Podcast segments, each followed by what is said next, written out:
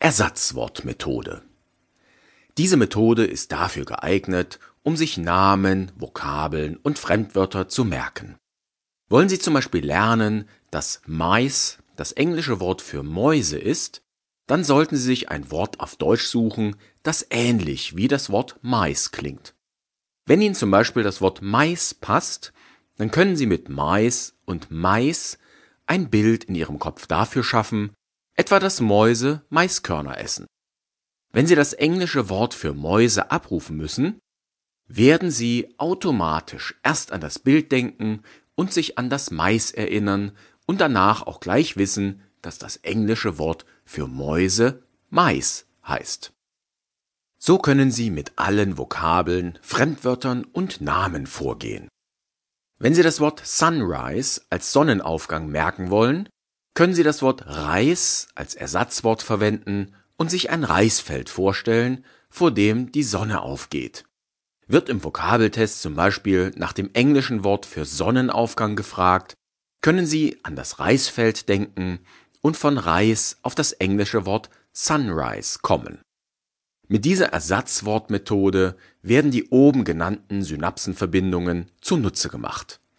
Wie Sie sich erinnern können, kann sich das Gedächtnis etwas besser merken, wenn es verschiedene Sinneseindrücke dabei verarbeiten kann.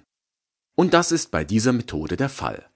Diesen Lerneffekt können Sie besonders verstärken, wenn Sie als Ersatzwort ein Wort nehmen, das in Ihrer Muttersprache dem zu merkenden Wort sehr ähnlich ist. Loki-Methode Die Loki-Methode ist auch unter dem Namen Routenmethode bekannt, weil man sich dadurch entlang eines Pfades, wo immer dieser auch sein mag, bestimmte Begriffe und Zahlen merken und erinnern kann. Man kann sich zum Beispiel zehn Punkte in seiner Wohnung markieren und von Punkt 1 bis 10 eine Route aufbauen. Die Begriffe, die man auswendig lernen will, kann man anhand des Pfades platzieren. Will man die Begriffe wieder in Erinnerung rufen, muss man nur diesen Pfad begehen und kommt damit auch auf die Begriffe zurück. Eine Route kann man sich gedanklich auch von der eigenen Wohnung bis zur Arbeitsstelle aufbauen.